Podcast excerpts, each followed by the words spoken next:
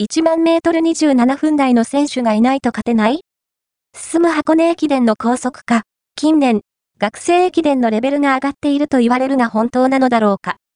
第100回箱根駅伝2024年1月2、3日で一強と言われる駒台の戦力はどれだけすごいのか。過去の優勝チームの総力を調べてみた。